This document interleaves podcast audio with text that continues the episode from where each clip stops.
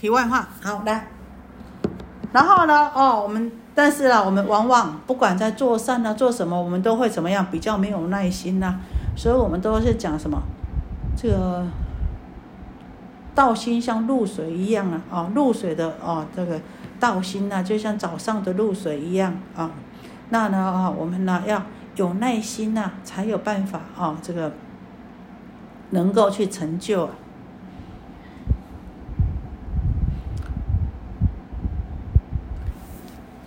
好，这一分有没有什么问题呢？其实啊，做的啊，点点滴滴一定回到我们身上。我们不是以前曾经经常啊讲啊，他说有两个人呐啊，两个鬼呀，他们要去投胎呀。那阎罗王就问他们呐：你们到人间投胎呢？哈啊，那你们两个呢？啊，有两个人可以投胎，一个呢是什么？专门给人家东西的一个呢，是专门人家会给你们东西的，那你们自己选吧，看你们呢哈，要选哪一个？刚好现在有两个 case case 可以投胎。那哦，这个甲这个小鬼听到就说啊，阎王老爷，我要做那个哈，一生下来就可以得到东西的。说哦好，然后呢，这个乙啊就没有讲话，那没有讲话呢，那甲已经选了，那你当然就是什么，就是给的。那结果呢？哦，这个甲他说一生下来就是人家给他东西的，他当什么去？当乞丐，是不是？一生下来，人家乞丐不是一一直一辈子人家都是给予的，好，那这个呢？哦，这个一生下来就要给人家东西的，他到哪里去？到富贵人家去，对不对？好，他就是哎一辈子呢，因为他有相当的财力，而且呢家里好善乐施啊。哦，所以他一生下来呢，哦，家里就，哎呀，好事啊，就是怎么样，开始布施啊，哦，这个贫穷人家啊，三宝寺院呐，哦，这这这铺桥造路啊，就不断的布施做善做功德，哦，所以呢，哦，这我们啊要发好心发好愿很重要。好，那这份没问题的话，那我们再继续下面二十四分，好吗？有没有问题？没有哈，好。第二十福至无比分第二十四，须菩提，若三千大千世界中所有诸须弥山王如是等七宝具，有人持用布施，若人以此般若波罗蜜经乃至四句偈等受持读诵，为他人说，于前福德百分，不及一百千万亿分，乃至算数譬喻所不能及。我们知道这个三千大千世界。是一尊佛所教化众生的国土，好，那须弥山呢？我们翻译成妙高山，海拔呢八万四千由旬。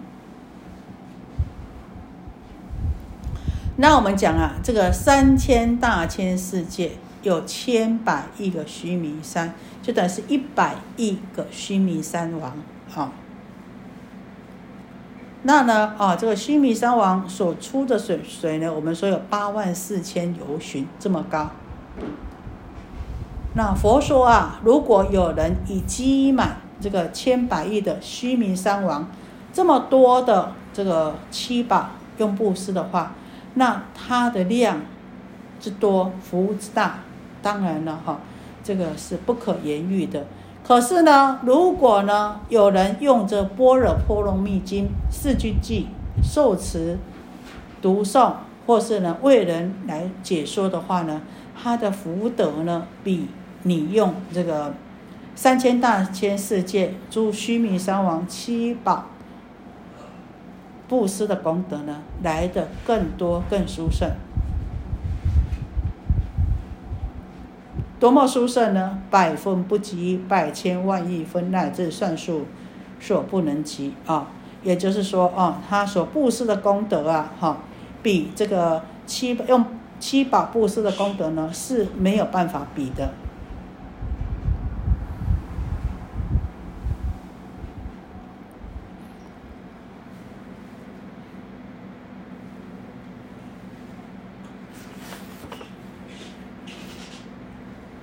那呢，我们知道啊，在这个用这个受持读诵，啊，解说这个般若经的功德啊，在这《金刚经》里面这次讲的是第六次了，在前面呢已经有讲过五次。啊，第一次呢是在第八分的时候呢，满三千大千世界七宝以用布施，用三千大千世界的七宝来布施呢，它的功德呢也不及什么，也不及受持读诵。解说《金刚经》的福德来的多，然后在第十一分的时候呢，他说呢，用七宝满而所恒河沙数三千大千世界以用布施，也比不上受持读诵为他人说《金刚经》的功德福德来的多。那在第十三分的时候，甚至于说用我们的生命，用我们的生命，用多少生命，像恒河沙这么多生多世的生命来布施的功德呢，也比不上。啊，受持读诵为他人说《金刚经》的功德福德来的殊胜。那在第十五分的时候呢，每日三分，每天呢三次呢，以恒河沙这么多的生命呢，好来布施，而且是经过多久？无量百千万亿劫，这这么长的时间呢，他的功德呢，也不及受持读诵为他人说《金刚经》的功德来的殊胜。那在第十六分呢，在燃灯佛前呢，得知八百四千万亿那由他诸佛悉皆供养，成是无空过者。也就是说，哦，这个在释迦牟尼佛在遇到燃灯佛这尊佛之前，他就已经曾经遇过八百四千万亿那由他这么多的诸佛，而且呢，都来供养佛，然后来成事佛。哦，那这样子的功德呢，也不及呢受持读诵为他人说《金刚经》的功德。那在这一分第二十四分是第六次来较量这个功德了。哈，那从这边呢，我们可以知道这个受持《金刚经》功德的这个福德的殊胜。为什么呢？因为这个《般若经》《金刚经》它阐述的是。平等自信，如果能够跟这个平等自信呢相应的话呢，哈，就能够，哦，正入这个妙觉圆明，然后呢，这个理事呢就能够通融，所以外面这个是回归到我们自信本性的功德，当然外面的这个有为的。福德呢，好是没有办法比的。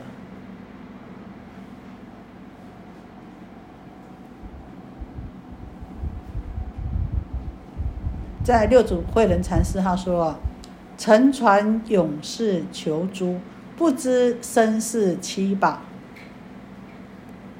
就说啊，哎呀，我们到处去求宝啊，啊，这坐着船到处去求宝物啊，不知道我们自己本身就具足这七宝啊。可是我们大家有没有觉得啊？这个可能会发现，这个二十四分看到的是什么？三千大千世界中所有诸须弥山王如是等七宝具持用布施，这个多不多呢？跟前面比的话是比较少的。那为什么哎，反而到最后面这边来比较少呢？在这个心眼术。哦，他怎么为我们解释啊？也就是用这个《华严经》上面来解释：发心就近恶不别，如是恶心先心难。也就是说，哦，这个因为我们到这个这一分哈，这一分的时候呢，到二十四分的时候呢，已经这听法的这个菩萨，他们已经怎么样？他们已经呢，能够深解到这个。般若经的意趣，也能够理解到佛说法啊般若的意义了。所以呢，啊，在前面的时候是怎么样？初发心的菩萨。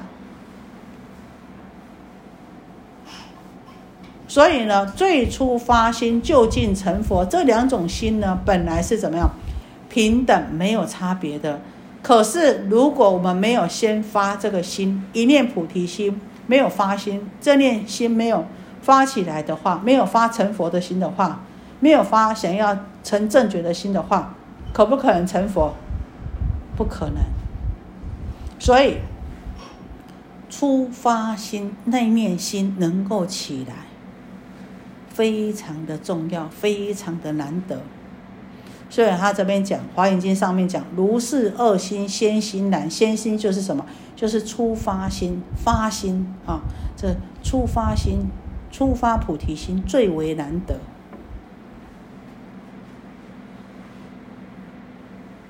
所以呢，我们讲啊，能够呢保持这个出发心呐，成佛有余呀。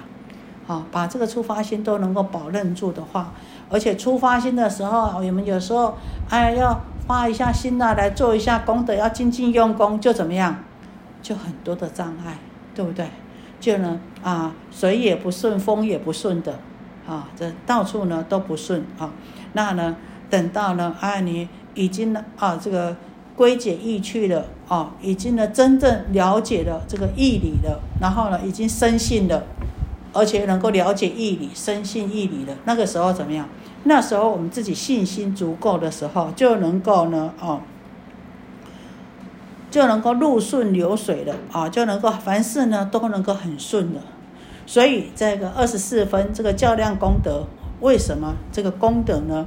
好显得比前面还要少，就是因为啊啊，呃，已经能够顺顺流水了啊，那功德呢啊，这个是啊，就是永恒的相续的。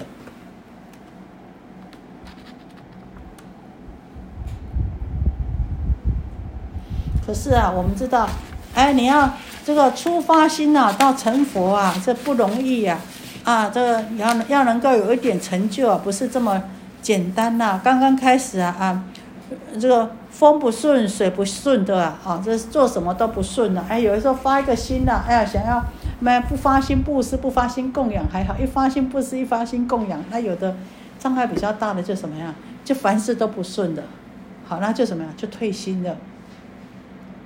然后我们讲曾经呢啊，就有一个哦故事是这么说，他说有一天呐，我们知道这个佛大殿啊有一尊佛，那旁边我们知道有那个庆，对不对啊？那个大庆，大中大庆。有一天庆啊跟这尊大佛抗议呀，因为大佛跟庆都是什么，都是同住的。庆就说啊，大佛。你是同住的，我也是同住的。为什么啊？大家看到你，都拿好的水果来拜你，都拿漂亮的花来供养你，哎，还不止这这样，看到你呢，哦，就这样顶礼膜拜，哦，非常的尊重你呀，啊，他们为什么不供养我？为什么不膜拜我呢？好，庆呢？啊，在旁边看看看那个庆呢，就跟这个那个也是一样同。住的这个大佛就这么抗议啊！这大佛怎么讲？嗯，他就想了一下，他说：“大庆呐，你知道吗？我告诉你哈，我们两个当年呢，同样从矿山里面出来。可是呢，你呢，啊，我们同样从矿山那块铁出来没有错。可是呢，你知道吗？当那个雕塑师在雕塑我的时候。”啊，我是痛到不行，你知道吗？我每天要忍耐那种锥心之痛啊，好不容易觉得哎已经好了，它已经成型的时候，一下子又觉得我的鼻子太大，一下子又觉得我的眼睛太小，还不断的敲敲敲敲敲敲敲，还是一直打一直打，打到我快受不了了。哎呀，每天那铁锤这么猛打猛挖的，哦。真的是痛彻心扉啊！可是怎么样？我无怨无悔呀，我毫无怨言呐。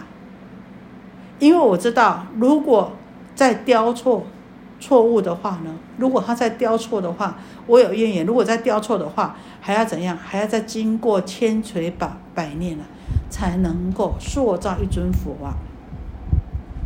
可是你呢？你看，你就是哎，同样是这块铜出来了。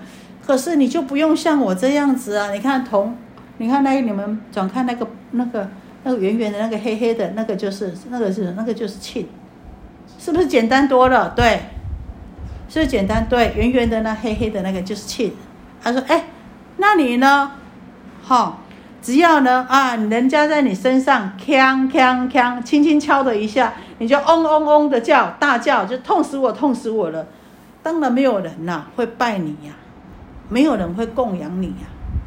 好，那我们也是一样，我们凡夫众生就像什么，就像那个磬一样啊，只要违逆我们，啊，就怎么样，我们就哇哇哇哇的叫啊，啊，那你看这个佛啊，哦，这我们就看到雕塑的佛啊，要让人家在外拜的话呢，他是有要有多少千锤百炼啊，要呢，哦，这个每天呐，这个铁锤呀，猛打猛挖，哦，那。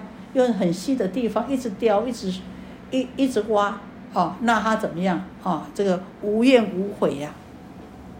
那这样子才能够成就。那我们呢？哦，这个凡夫众生呢，就是舍不得什么？舍不得痛啊。所以呢，啊，我们呢，永远呢，就是离呢成佛了，还是呢，哦，都会有距离呀。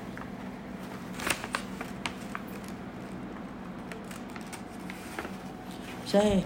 什么事情呢？哎，你没有忍耐，就算啊，要念一部经也是一样啊。你没有忍耐，一下子，哎呀，上个厕所接个电话，要要念一部地藏经，要把它念完都不容易，更何况做任何事情啊。我们啊，一件事情呢都不可能啊，这个平白无故很简单成就的。可是呢，你一次忍过去，两次忍过去呢，哦，就成就了。那如果呢，永远呢，哦，遇到事情呢，我们就哎。向右转，向左转的话呢，永远在这个点上面呢，我们就没有办法突破。可是说归说啊，我们大家都会啊，我们凡夫啊，都会很执着啊，在在这个我上面很执着，在情爱上面也很执着啊。啊，我们讲啊，我们对啊这个失去的人呐，还有失去的情爱，大家都会很执着啊，很很不舍，被人家抛弃了啊，心也很痛。哎呀，这个离开了也很难过啊，生死离别的更是痛苦啊。那曾经呢，有一个国王啊，哎，他有一个爱妃，那爱妃呢，因为生病往生了。那这个国王很疼他这个爱妃啊，又年轻又漂亮，可是又死了。然后呢，哎，他很难过，后来呢也不上朝办事了。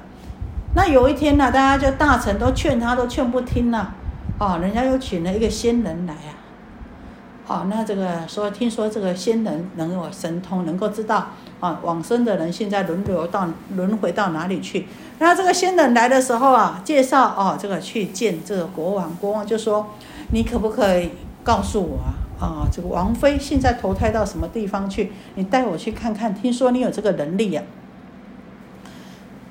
那呢，甚至于说，听说你能够让。”哦，这个再生的人跟轮回的人呐，哈，他们能够做交谈呐，啊，这个国王就这么要求这个仙人呐。那仙人说好，我可以帮你忙。那仙人就带他，就带这个，就关了一下，然后呢，做了关了一下，然后就说好，国王你跟我走。就走着走着走着，走到庭院出来的时候。刚好看到两只甲虫，我们知道甲虫生在什么地方？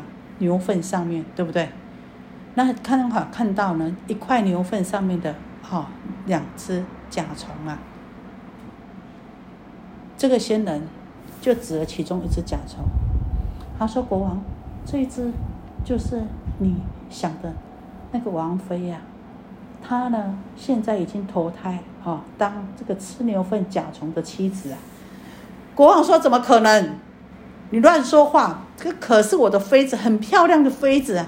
你怎么可以这么讲呢？”这个仙人说：“国王，你不相信对不对？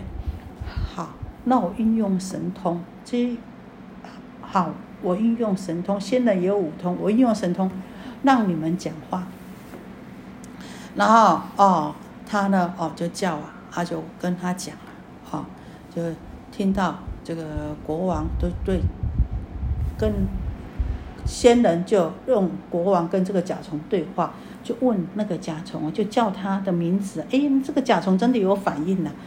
然后国王就问这只呃这个母的这个甲虫说：“哎，你是喜欢以前的？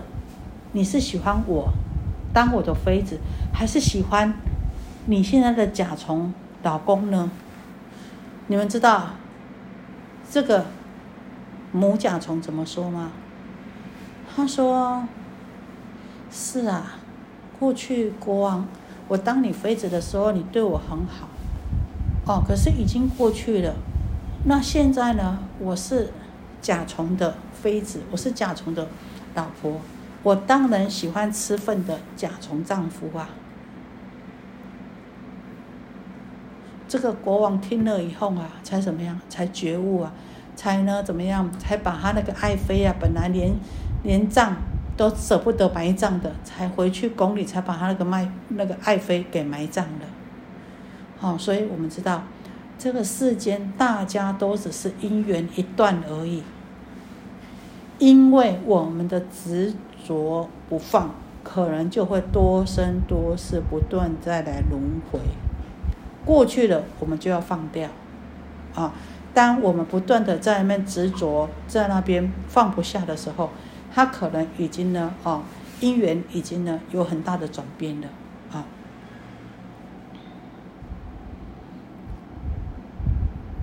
好，那到这里有没有什么啊？这个有没有什么问题？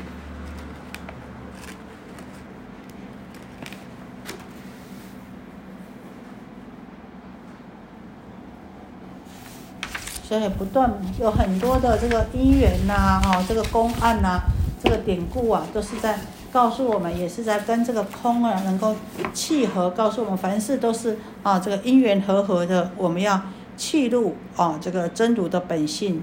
那要又要怎么样契入了以后呢？跟空性契入了以后呢，我们还是一样可以不离这些世间的一切的善法。